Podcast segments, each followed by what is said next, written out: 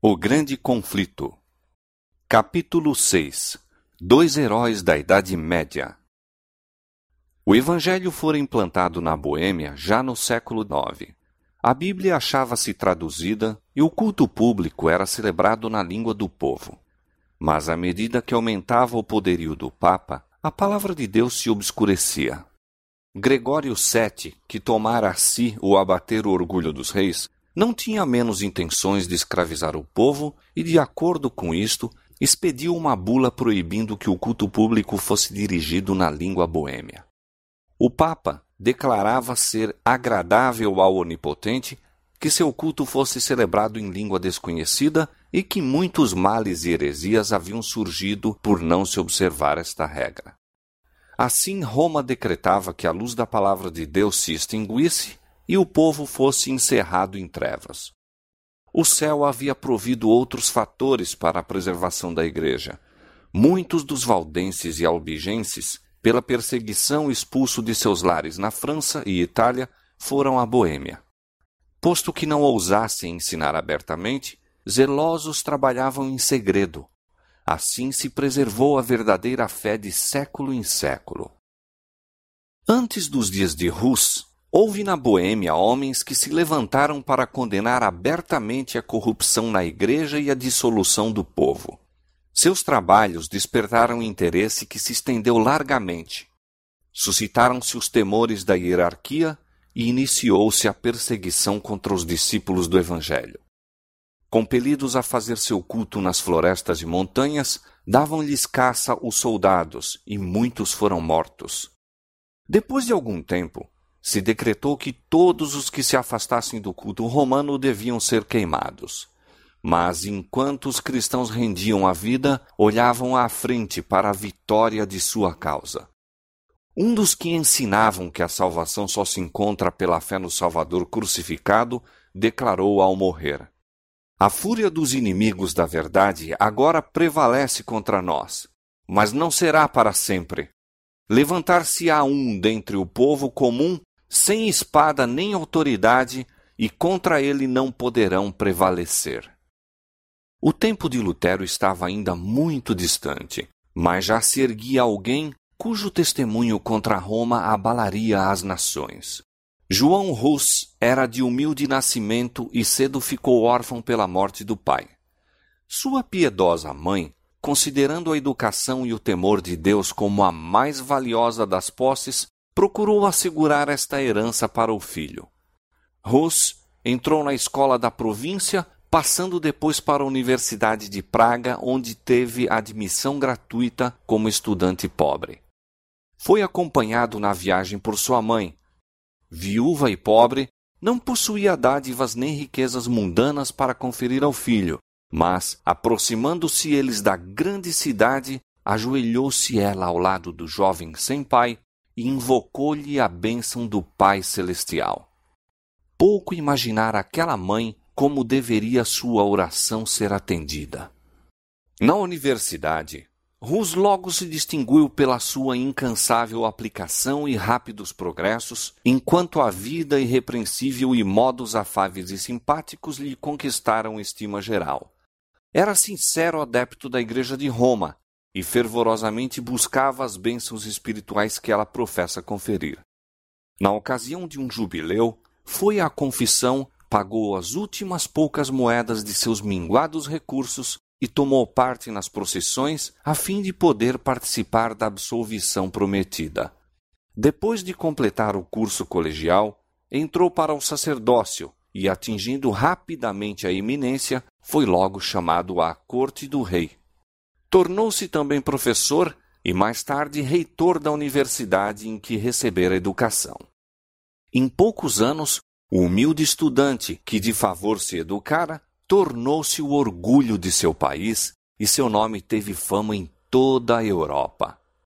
Foi, porém, em outro campo que Rus começou a obra da reforma. Vários anos após haver recebido a ordenação sacerdotal, foi nomeado pregador da capela de Belém. O fundador desta capela defendera, como assunto de grande importância, a pregação das Escrituras na língua do povo. Apesar da oposição de Roma a esta prática, ela não se interrompeu completamente na Boêmia. Havia, porém, grande ignorância das Escrituras e os piores vícios prevaleciam entre o povo de todas as classes. Estes males, Rus denunciou largamente, apelando para a palavra de Deus a fim de encarecer os princípios da verdade e pureza por ele pregados. Um cidadão de Praga, Jerônimo, que depois se tornou intimamente ligado a Rus, trouxera consigo, ao voltar da Inglaterra, os escritos de Wycliffe. A rainha da Inglaterra, que se convertera aos ensinos de Wycliffe, era uma princesa boêmia e, por sua influência, as obras do reformador foram também amplamente divulgadas em seu país natal. Estas obras lera-as Rus com interesse.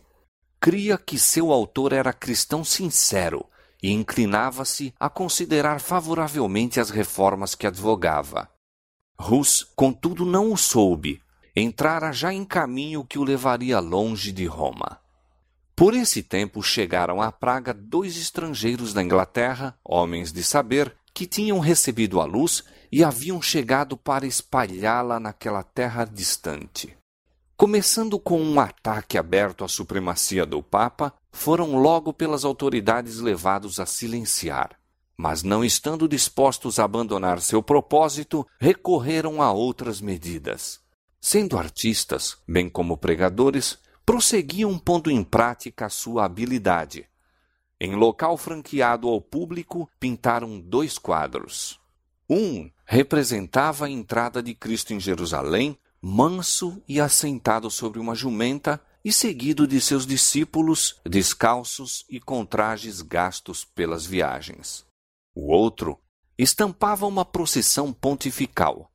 O Papa, adornado com ricas vestes e tríplice coroa, montando o cavalo magnificamente adornado, precedido de trombeteiros e seguido pelos cardeais e prelados em deslumbrante pompa. Ali estava um sermão que prendeu a atenção de todas as classes. Multidões vieram contemplar os desenhos. Ninguém deixara de compreender a moral e muitos ficaram profundamente impressionados pelo contraste entre a mansidão e humildade de Cristo, o Mestre, e o orgulho e arrogância do Papa, seu servo professo. Houve grande comoção em Praga, e os estrangeiros, depois de algum tempo, acharam necessário partir para sua própria segurança. Mas a lição que haviam ensinado não ficou esquecida. Os quadros causaram profunda impressão no espírito de Rus, levando-o a um estudo mais acurado da Bíblia e dos escritos de Wycliffe. Embora ainda não estivesse preparado para aceitar todas as reformas defendidas por Wycliffe, via mais claramente o verdadeiro caráter do papado e com maior zelo denunciava o orgulho, a ambição e corrupção da hierarquia. Da Boêmia a luz estendeu-se à Alemanha, pois perturbações havidas na Universidade de Praga determinaram a retirada de centenas de estudantes alemães.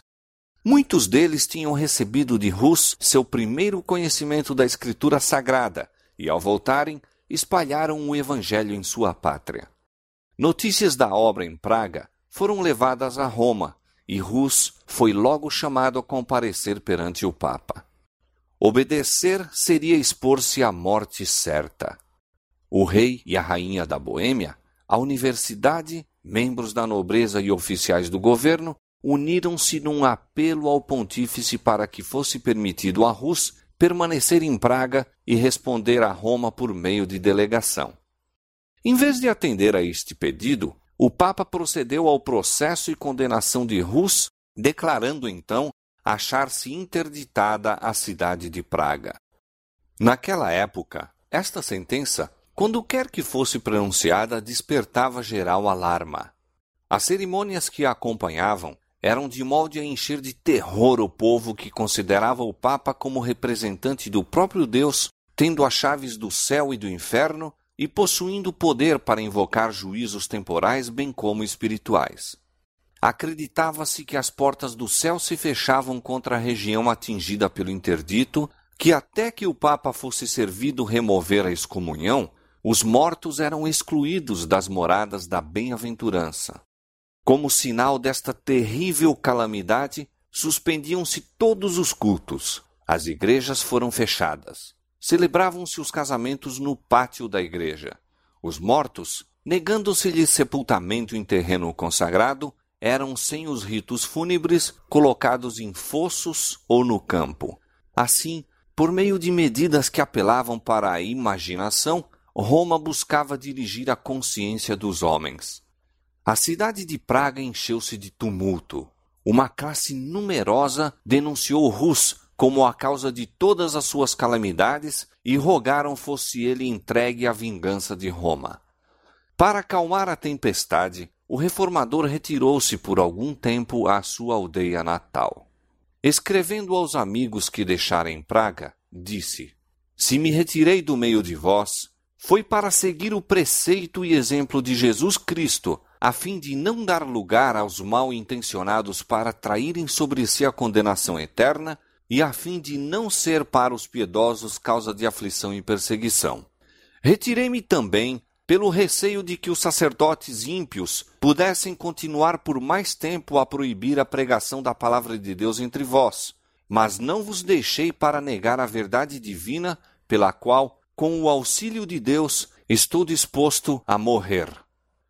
Rus não cessou seus labores, mas viajou pelo território circunjacente pregando às ávidas multidões. Destarte, as medidas a que o Papa recorrera a fim de suprimir o Evangelho estavam fazendo com que este mais largamente se estendesse. Nada podemos contra a verdade, senão pela verdade. O espírito de Rus, nessa fase de sua carreira, parece ter sido cenário de doloroso conflito. Embora a igreja estivesse procurando fulminá-lo com seus raios, não havia ele negado a autoridade dela. A Igreja de Roma era ainda para ele a esposa de Cristo e o Papa o representante e vigário de Deus. O que Rus estava a guerrear era o abuso da autoridade, não o princípio em si mesmo. Isto acarretou terrível conflito entre as convicções de seu entendimento e os ditames de sua consciência. Se a autoridade era justa e infalível, como queria que fosse, como poderia acontecer achar-se obrigado a desobedecer-lhe? Obedecer, compreendia-o ele, significava pecar. Mas por que a obediência a uma igreja infalível levaria a tal situação? Era este o problema que não podia resolver. Esta a dúvida que o torturava sempre e sempre. A solução que mais justa se lhe afigurava era que havia acontecido novamente, como já antes, nos dias do Salvador, que os sacerdotes da igreja se tinham tornado pessoas ímpias, estavam usando da autoridade lícita para fins ilícitos. Isto o levou a adotar para sua própria orientação e para a guia daqueles a quem pregava a máxima de que os preceitos das Escrituras, comunicados por meio de entendimento, devem reger a consciência, em outras palavras, de que Deus, falando na Bíblia, e não a Igreja falando pelo sacerdócio, é o único guia infalível. Quando, depois de algum tempo, serenou a excitação em Praga, Rus voltou para sua capela de Belém, a fim de continuar com maior zelo e ânimo a pregação da palavra de Deus. Seus inimigos eram ativos e poderosos, mas a rainha e muitos dos nobres eram seus amigos, e o povo em grande parte o apoiava. Comparando seus ensinos puros e elevados e sua vida santa com os dogmas degradantes pregados pelos romanistas e a avareza e devassidão que praticavam, muitos consideravam uma honra estar ao seu lado. Até aqui, Rus estivera só em seus trabalhos. Agora, porém, se uniu na obra da reforma Jerônimo, que durante sua estada na Inglaterra aceitara os ensinos de Wycliffe. Daí em diante, os dois estiveram ligados durante toda a vida e na morte não deveriam ser separados. Gênio brilhante, eloquência e saber, dotes que conquistaram o favor popular, possuía-os Jerônimo em alto grau. Mas quanto às qualidades que constituem a verdadeira força de caráter, Rus era maior.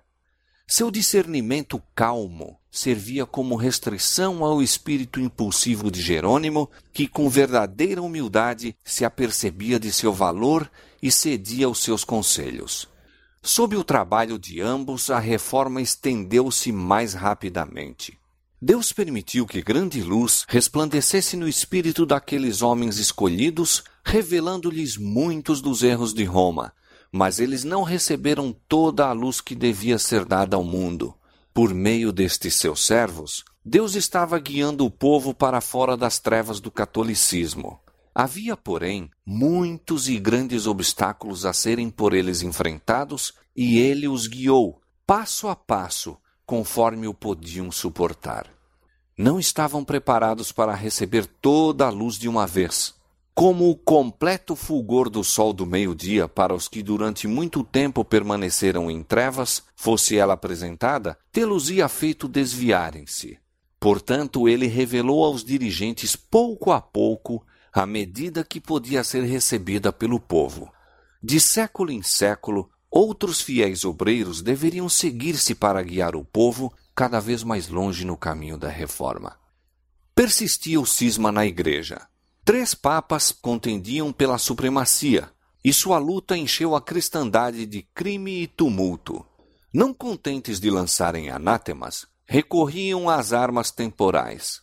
Cada qual se propôs obter armas e recrutar soldados. É claro que necessitavam dinheiro, e para arranjá-lo, os dons, ofícios e bênçãos da igreja eram oferecidos à venda. Os padres também, imitando os superiores, recorriam à simonia, tráfico de coisas sagradas ou espirituais, tais como sacramentos, dignidades, benefícios eclesiásticos, etc., e à guerra para humilhar seus rivais e fortalecer seu próprio poder. Com uma audácia que aumentava dia a dia, Rus fulminava as abominações que eram toleradas em nome da religião. E o povo acusava abertamente os chefes romanistas como causa das misérias que oprimiam a cristandade. Novamente, a cidade de Praga parecia à borda de um conflito sangrento. Como nas eras anteriores, o servo de Deus foi acusado de ser o perturbador de Israel. A cidade fora de novo posta sob interdito e Rus retirou-se para sua aldeia natal. Finalizara-se o testemunho tão fielmente dado de sua amada capela de Belém deveria falar de um cenário mais amplo, a cristandade toda, antes de depor a vida como testemunha da verdade. Para sanar os males que estavam perturbando a Europa, convocou-se um concílio geral a reunir-se em Constança. Esse concílio fora convocado a pedido do imperador Sigismundo por um dos três papas rivais, João XXIII. A convocação de um concílio longe esteve de ser bem recebida pelo Papa João, cujo caráter e política mal poderiam suportar exame, mesmo por prelados tão frouxos na moral como eram os eclesiásticos daqueles tempos. Não ousou, contudo, opor-se à vontade de Sigismundo. O principal objetivo a ser cumprido pelo concílio era apaziguar o cisma da igreja e desarraigar a heresia. Portanto, os dois antipapas foram chamados a comparecer perante ele, bem como o principal propagador das novas opiniões, João Rus. Os primeiros, tomando em consideração sua própria segurança, não estiveram presentes em pessoa, mas fizeram-se representar por seus delegados.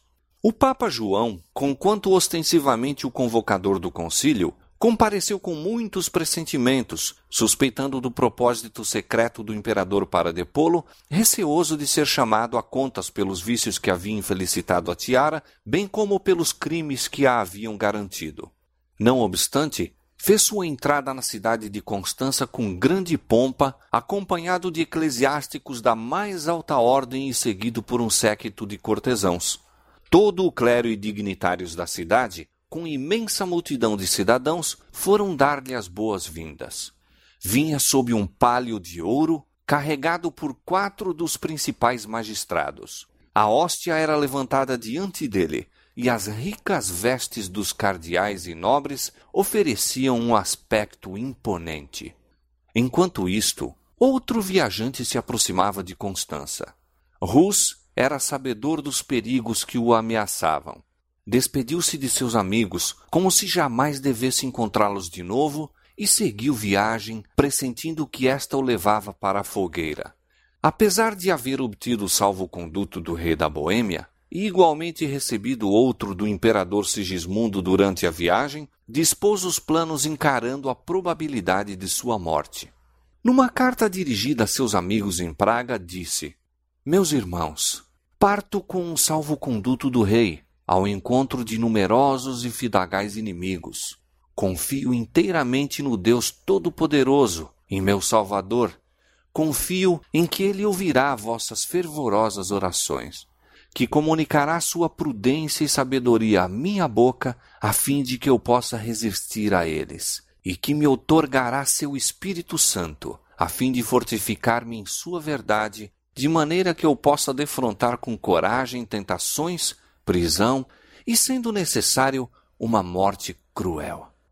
Jesus Cristo sofreu por seus bem-amados. Deveríamos, pois, estranhar que ele nos haja deixado seu exemplo para que nós mesmos possamos suportar com paciência todas as coisas para nossa própria salvação? Ele é Deus e nós suas criaturas. Ele é o Senhor e nós seus servos. Ele é o dominador do mundo e nós somos desprezíveis mortais. No entanto, ele sofreu. Por que, pois, não deveríamos nós também sofrer, particularmente quando o sofrimento é para nossa purificação?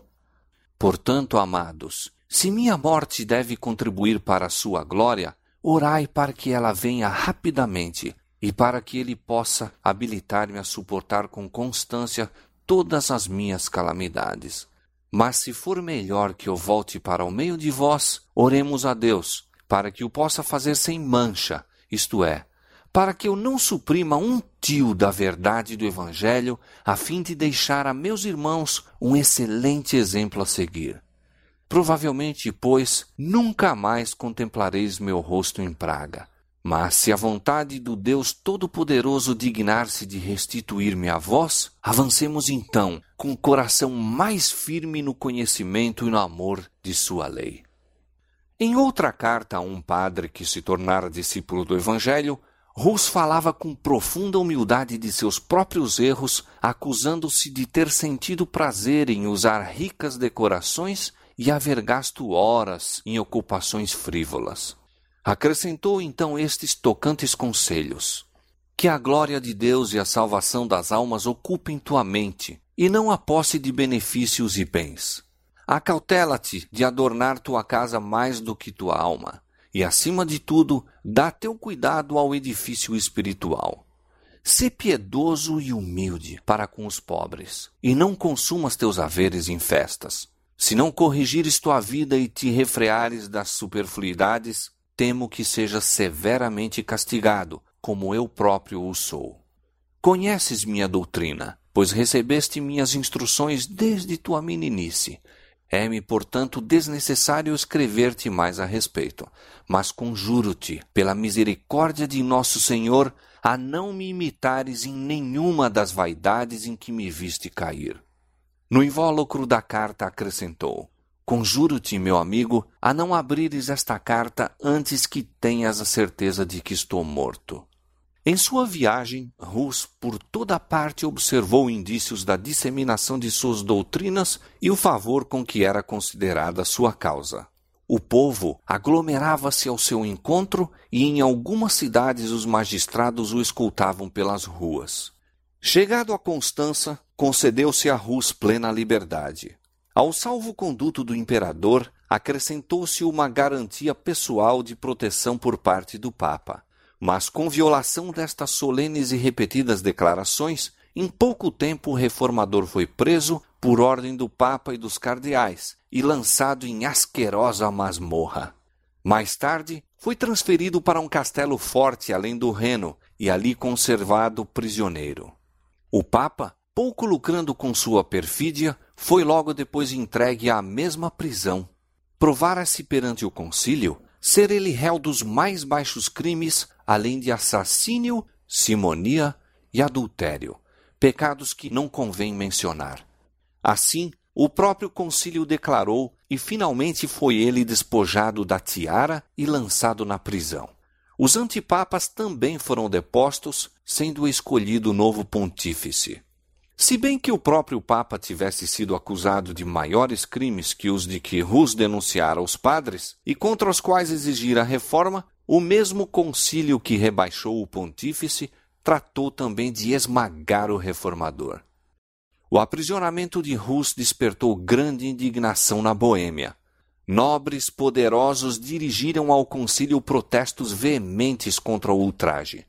O imperador a quem repugnava permitir a violação de um salvo-conduto, opôs-se ao processo que lhe era movido. Mas os inimigos do reformador eram maus e decididos. Apelaram para os preconceitos do imperador, para os seus temores, seu zelo para com a igreja. Aduziram argumentos de grande extensão para provar que não se deve dispensar fé aos hereges, tampouco a pessoas suspeitas de heresia, ainda que estejam munidas de salvo-conduto do imperador e reis. Assim prevaleceram eles. Enfraquecido pela enfermidade e reclusão, pois que o ar úmido e impuro do calabouço lhe acarretara uma febre que quase o levara à sepultura, Rus foi finalmente conduzido perante o concílio. Carregado de cadeias, ficou em pé na presença do imperador cuja honra e boa-fé tinham sido empenhadas em defendê-lo. Durante o longo processo manteve firmemente a verdade e, na presença dos dignitários da Igreja e Estado, em assembleia, proferiu solene e fiel protesto contra as corrupções da hierarquia. Quando se lhe exigiu optar entre o renunciar suas doutrinas ou sofrer a morte, aceitou a sorte de mártir susteve-o a graça de Deus. Durante as semanas de sofrimento por que passou antes de sua sentença final, a paz do céu encheu-lhe a alma. Escreva esta carta, dizia a um amigo, na prisão e com as mãos algemadas, esperando a sentença de morte amanhã. Quando, com o auxílio de Jesus Cristo, de novo nos encontrarmos na deliciosa paz da vida futura, sabereis quão misericordioso Deus se mostrou para comigo, quão eficazmente me sustentou em meio de tentações e provas. Na escuridão da masmorra previa o triunfo que teria a verdadeira fé. Volvendo em sonhos à capela de Praga onde pregara o Evangelho, viu o Papa e seus bispos apagando as pinturas de Cristo que desenhara nas paredes. Esta visão angustiou-o mas no dia seguinte viu muitos pintores ocupados na restauração dessas figuras em maior número e cores mais vivas. Concluída que foi a tarefa dos pintores, que estavam rodeados de imensa multidão, exclamaram: Venham agora os papas e os bispos, nunca mais as apagarão. Disse o reformador ao relatar o sonho: Tenho isto como certo de que a imagem de Cristo nunca se apagará. Quiseram destruí-la, mas será pintada de novo em todos os corações por pregadores muito melhores do que eu. Pela última vez, Rus foi levado perante o concílio. Era uma vasta e brilhante assembleia. O imperador, os príncipes do império, os delegados reais, os cardeais, bispos e padres, e uma vasta multidão que acorrera para presenciar os acontecimentos do dia. De todas as partes da cristandade se reuniram testemunhas deste primeiro grande sacrifício na prolongada luta pela qual se deveria conseguir a liberdade de consciência. Chamado à decisão final, Rus declarou recusar-se a renunciar e, fixando o olhar penetrante no imperador, cuja palavra empenhada fora tão vergonhosamente violada, declarou: Decidi-me, de minha espontânea vontade, a comparecer perante este concílio sob a pública proteção e fé do imperador aqui presente. Intenso rubor avermelhou o rosto de Sigismundo quando o olhar de todos na assembleia para ele convergiu.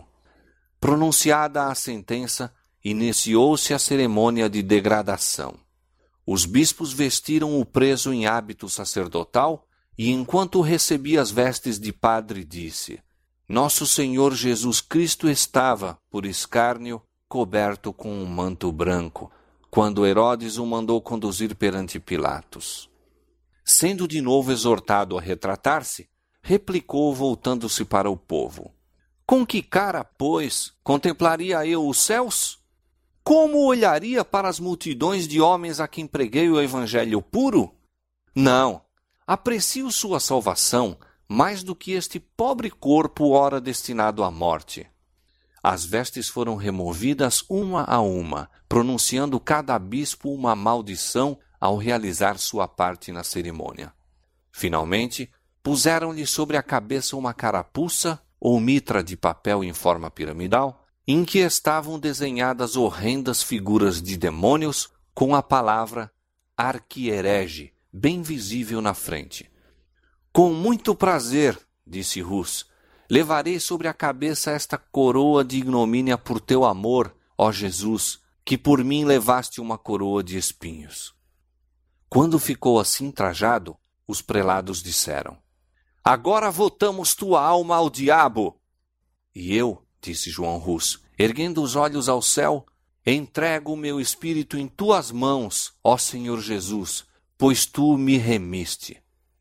Foi então entregue às autoridades seculares e levado fora ao lugar de execução. Imenso séquito o acompanhou, centenas de homens em armas, padres e bispos em seus custosos trajes e os habitantes de Constança. Quando estava atado ao poste e tudo pronto para acender-se o fogo, o mártir mais uma vez foi exortado a salvar-se renunciando aos seus erros. A que erros? disse Rus. Renunciarei eu? Não me julgo culpado de nenhum. Invoco a Deus para testemunhar que tudo o que escrevi e preguei assim foi feito com o fim de livrar almas do pecado e perdição e, portanto, muito alegremente, confirmarei com meu sangue a verdade que escrevi e preguei. Quando as chamas começaram a envolvê-lo, pôs-se a cantar: Jesus, filho de Davi, tem misericórdia de mim.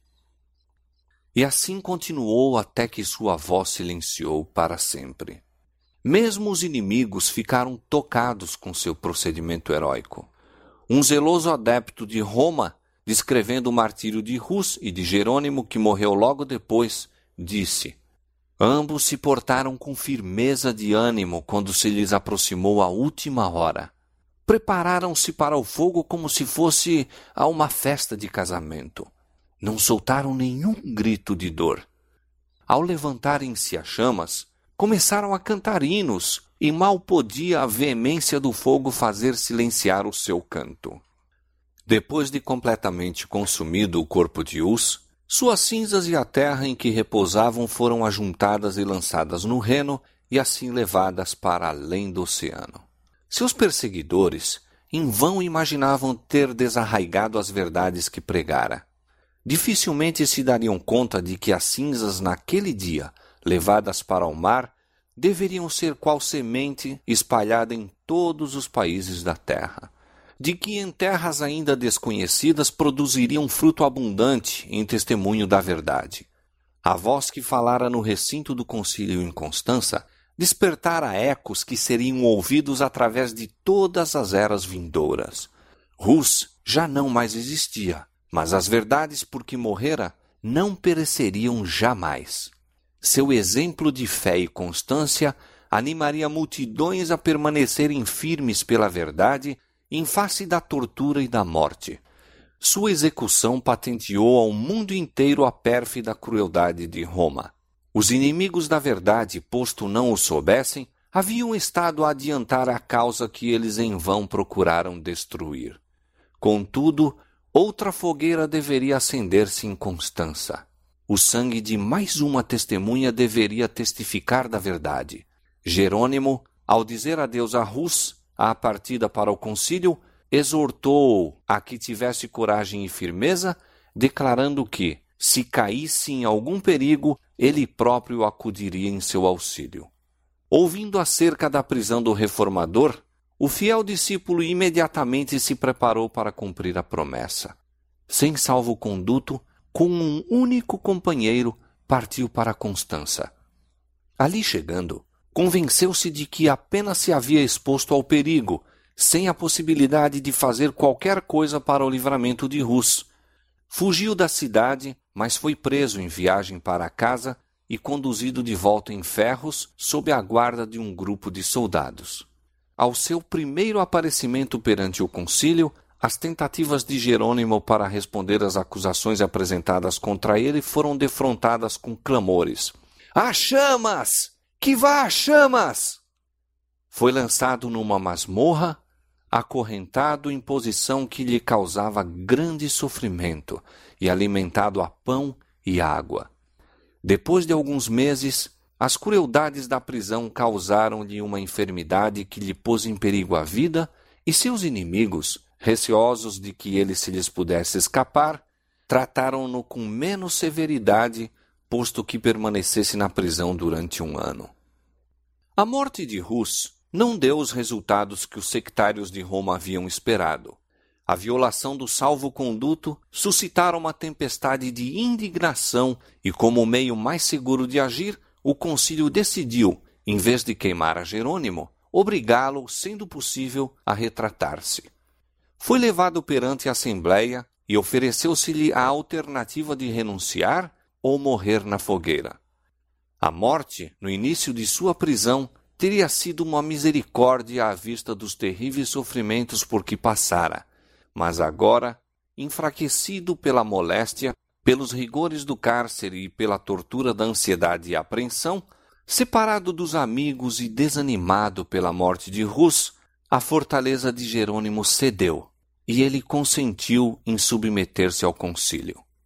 Comprometeu-se a aderir à fé católica e aceitou a ação do concílio ao condenar as doutrinas de Wycliffe e Hus, exceção feita, contudo, das santas verdades que tinham ensinado.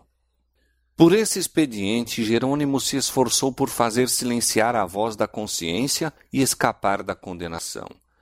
Mas, na solidão do calabouço, viu mais claramente o que havia feito. Pensou na coragem e fidelidade de Rus e, em contraste, refletiu em sua própria negação da verdade.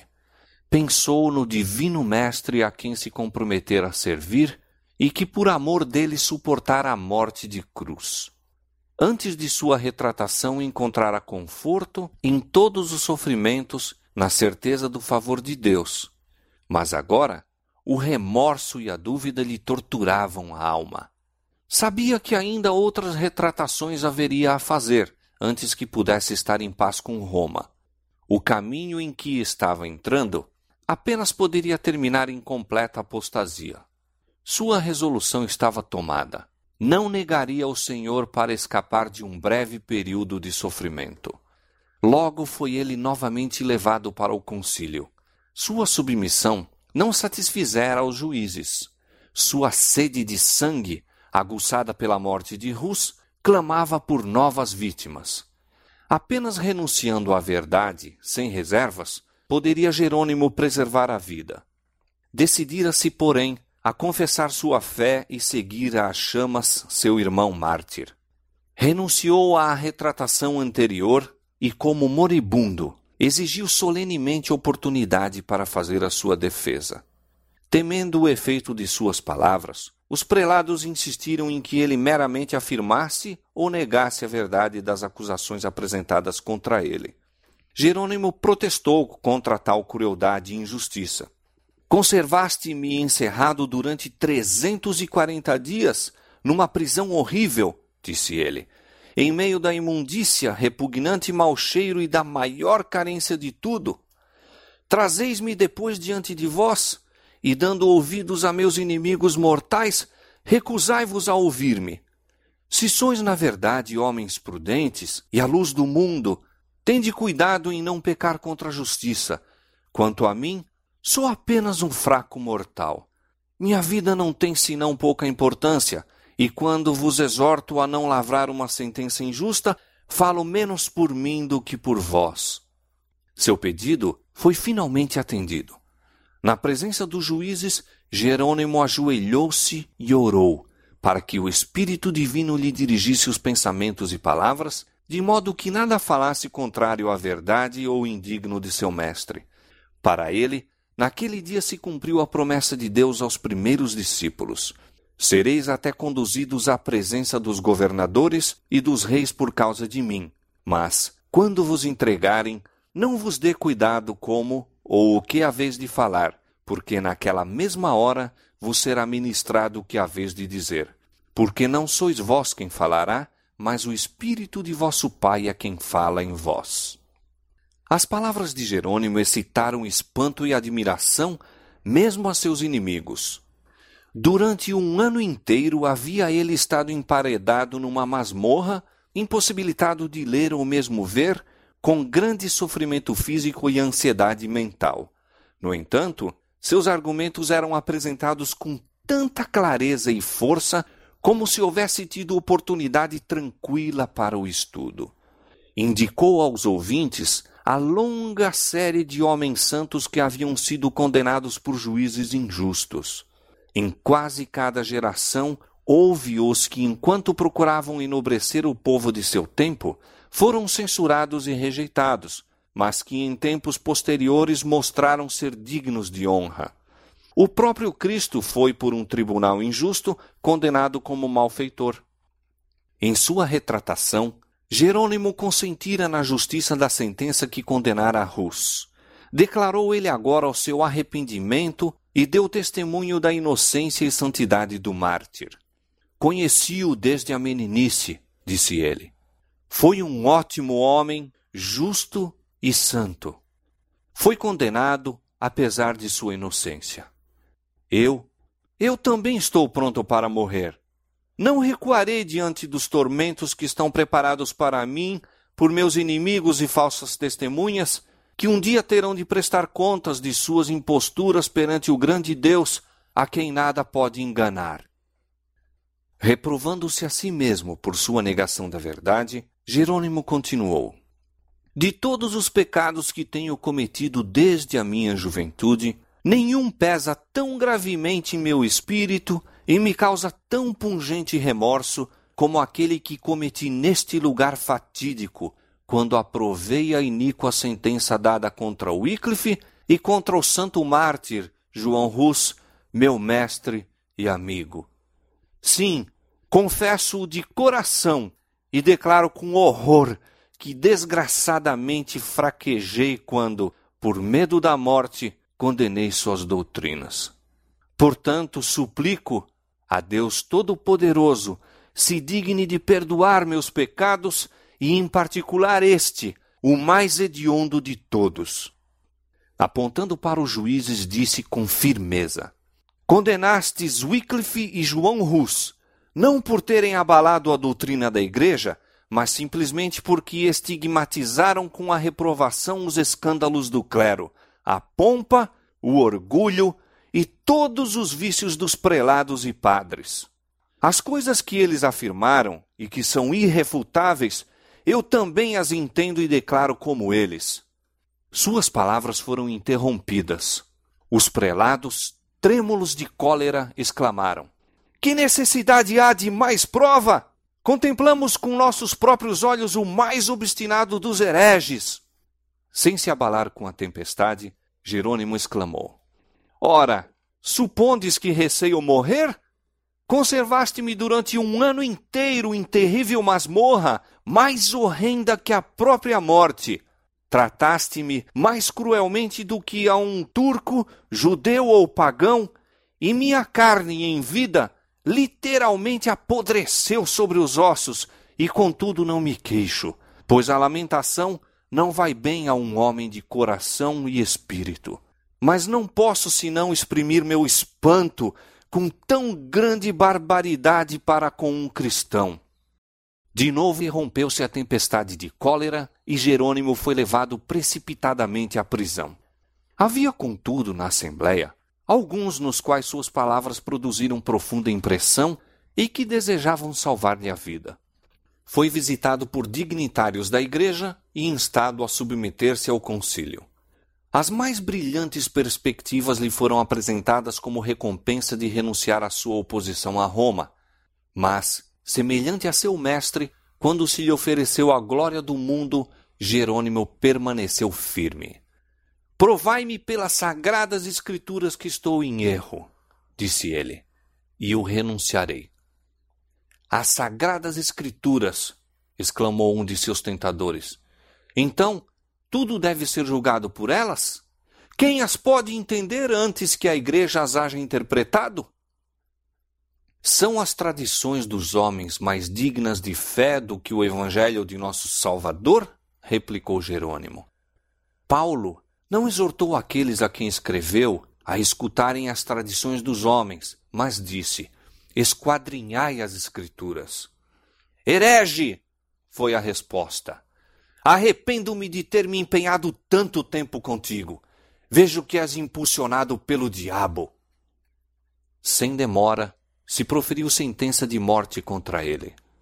Foi levado ao mesmo local em que Rus rendera a vida. Cantando, fez ele esse trajeto, tendo iluminado o semblante de alegria e paz. Seu olhar fixava-se em Cristo e a morte para ele havia perdido o terror. Quando o carrasco, estando para acender a fogueira, passou por trás dele, o mártir exclamou: Venha com ousadia para a frente. Ponha fogo à minha vista. Se eu tivesse medo, não estaria aqui. Suas últimas palavras proferidas quando as chamas se levantavam em redor dele foram uma oração. Senhor, Pai Todo-Poderoso, exclamou, tem piedade de mim e perdoa meus pecados, pois sabes que sempre amei tua verdade. Sua voz cessou, mas os lábios continuaram a mover-se em oração. Tendo o fogo efetuado a sua obra, as cinzas do mártir, com a terra sobre a qual repousavam, foram reunidas e, como as de Rus, lançadas no reno. Assim pereceram os fiéis porta-luzes de Deus. Mas a luz das verdades que proclamaram, luz de seu exemplo heróico, não se havia de extinguir. Tanto poderiam os homens tentar desviar o sol de seu curso, como impedir o raiar daquele dia que mesmo então despontava sobre o mundo. A execução de Rus acendera uma chama de indignação e horror na Boêmia. A nação inteira compreendia haver ele tombado vítima da perfídia dos padres e traição do imperador. Declarou-se ter sido ele um fiel ensinador da verdade, e o concílio que decretou sua morte foi acusado de crime de assassínio. Suas doutrinas atraíam agora maior atenção do que nunca. Pelos editos papais, os escritos de Wycliffe tinham sido condenados às chamas. Aqueles, porém, que haviam escapado da destruição, foram agora tirados dos esconderijos e estudados em conexão com a Bíblia, ou partes dela que o povo podia adquirir, e muitos assim foram levados a aceitar a fé reformada. Os assassinos de Rus não permaneceram silenciosos a testemunhar o triunfo que alcançava a causa do reformador. O Papa e o Imperador uniram-se para aniquilar o movimento e os exércitos de Sigismundo foram lançados contra a Boêmia. Surgiu, porém, um libertador. Zisca, que logo depois do início da guerra ficou completamente cego e que, no entanto, era um dos mais hábeis generais de seu tempo, foi o chefe dos boêmios. Confiando no auxílio de Deus e na justiça de sua causa, aquele povo resistiu aos mais poderosos exércitos que contra eles se poderiam levar. Reiteradas vezes, o imperador, organizando novos exércitos, invadiu a Boêmia apenas para ser vergonhosamente repelido. Os russitas ergueram-se acima do temor da morte e nada poderia resistir a eles. Poucos anos depois do início da guerra, o bravo Zisca morreu, mas seu lugar foi preenchido por Procópio, que era um general igualmente bravo e hábil e, em alguns sentidos, dirigente mais destro. Os inimigos dos boêmios, sabendo que morrera o guerreiro cego, conjeturaram ser favorável a oportunidade para recuperar tudo o que haviam perdido. O Papa proclama então uma cruzada contra os russitas e novamente uma imensa força se precipitou sobre a Boêmia, mas apenas para sofrer terrível desbarato. segue-se outra cruzada. Em todos os países papais da Europa, reuniram-se homens, dinheiro e munições de guerra. Congregavam-se multidões sob o estandarte papal, seguras de que afinal se poria termo aos hereges russitas. Confiante na vitória, a numerosa força entrou na Boêmia.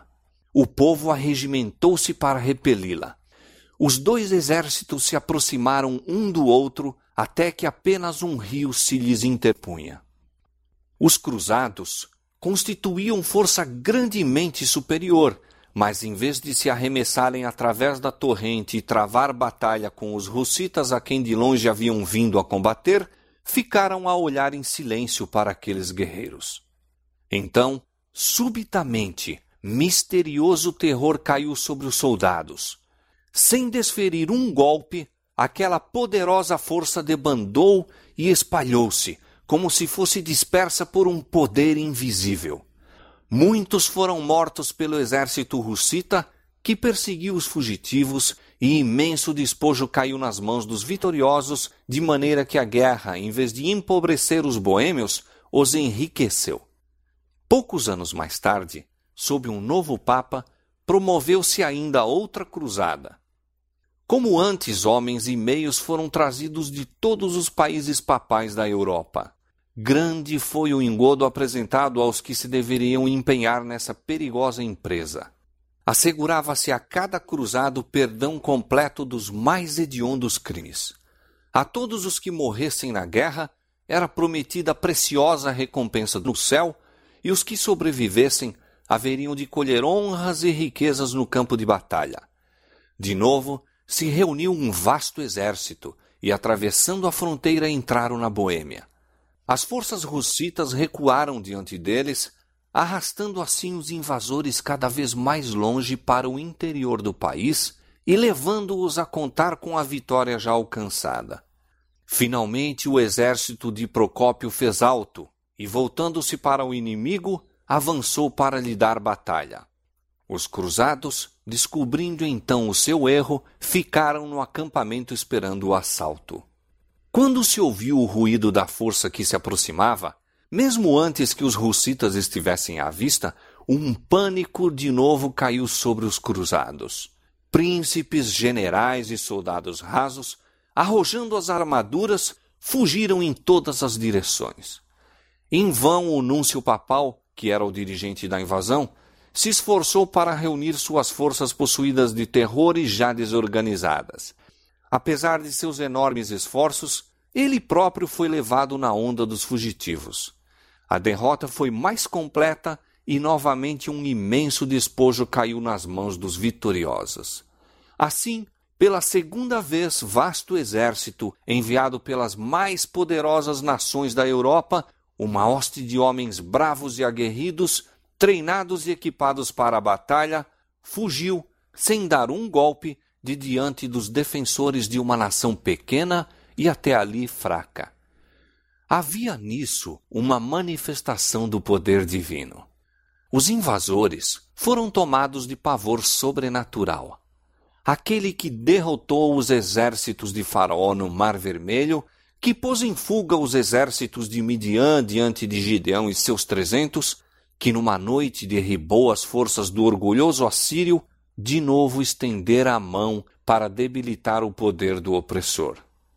Eis que se acharam em grande temor, onde temor não havia, porque Deus espalhou os ossos daquele que te cercava. Tu os confundiste, porque Deus os rejeitou. Os líderes papais, perdendo a esperança de vencer pela força, recorreram finalmente à diplomacia. Adotou-se um compromisso mútuo que, se bem que pretendesse conceder liberdade de consciência aos boêmios, realmente traindo-os entregava-os ao poder de Roma. Os boêmios tinham especificado quatro pontos como condições de paz com Roma: pregação livre da Bíblia, o direito da igreja toda, tanto ao pão como ao vinho na comunhão e o uso da língua materna no culto divino, a exclusão do clero de todos os ofícios e autoridades seculares, e nos casos de crime, a jurisdição das cortes civis tanto para o clero como para os leigos. As autoridades papais finalmente concordaram em que os quatro artigos dos russitas deveriam ser aceitos, mas que o direito de os explicar, isto é, de determinar sua significação exata, deveria pertencer ao concílio, ou, em outras palavras, ao Papa e ao Imperador. Nesta base, fez-se um tratado e Roma ganhou, pela dissimulação e fraude, o que não tinha conseguido pelo conflito pois, dando sua própria interpretação aos artigos russitas, como a Escritura Sagrada, ela poderia perverter-lhes o sentido de modo a convir a seus propósitos. Uma classe numerosa na Boêmia, vendo que isto traía sua liberdade, não se conformou com o tratado. Surgiram dissensões e divisões que levaram a contenda e derramamento de sangue entre eles mesmos. Nesta luta, o nobre Procópio sucumbiu e pereceu a liberdade da Boêmia. Sigismundo, traidor de Rus e Jerônimo, tornou-se agora rei da Boêmia e, sem consideração para com o seu juramento de apoiar os direitos dos boêmios, prosseguiu com o estabelecimento do papado. Ele, porém, pouco ganhara com sua subserviência a Roma. Durante vinte anos, sua vida estivera repleta de trabalhos e perigos. Seus exércitos tinham sido arruinados e esgotados os seus tesouros por uma longa e infrutífera luta, e agora, depois de reinar um ano, morreu, deixando seu reino às bordas da guerra civil e legando à posteridade um nome estigmatizado com a infâmia. Seguiram-se tumultos, contendas e carnificina. Exércitos estrangeiros invadiram de novo a Boêmia, e dissensões internas continuaram a perturbar a nação. Aqueles que permaneceram fiéis ao Evangelho foram sujeitos a uma perseguição sanguinolenta. Como seus irmãos de outrora, entrando em pacto com Roma, houvessem aceito seus erros, os que permaneciam na antiga fé formaram-se em igreja distinta, tomando o nome de Irmãos Unidos. Este ato acarretou sobre eles as maldições de todas as classes. Contudo, sua firmeza era inabalável. Obrigados a buscar refúgio nos bosques e cavernas, congregavam-se ainda para ler a palavra de Deus e unir-se em seu culto.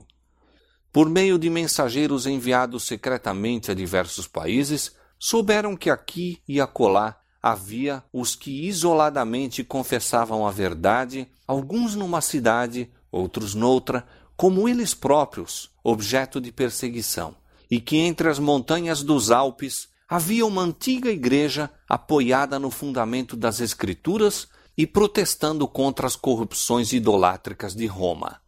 Esta informação foi recebida com grande alegria e iniciou-se correspondência com os cristãos valdenses.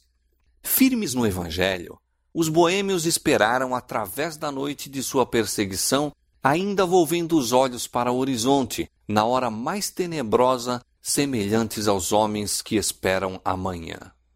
Sua sorte fora lançada em dias maus, mas lembravam-se das palavras primeiramente proferidas por Rus e repetidas por Jerônimo, de que um século deveria passar antes que raiasse o dia.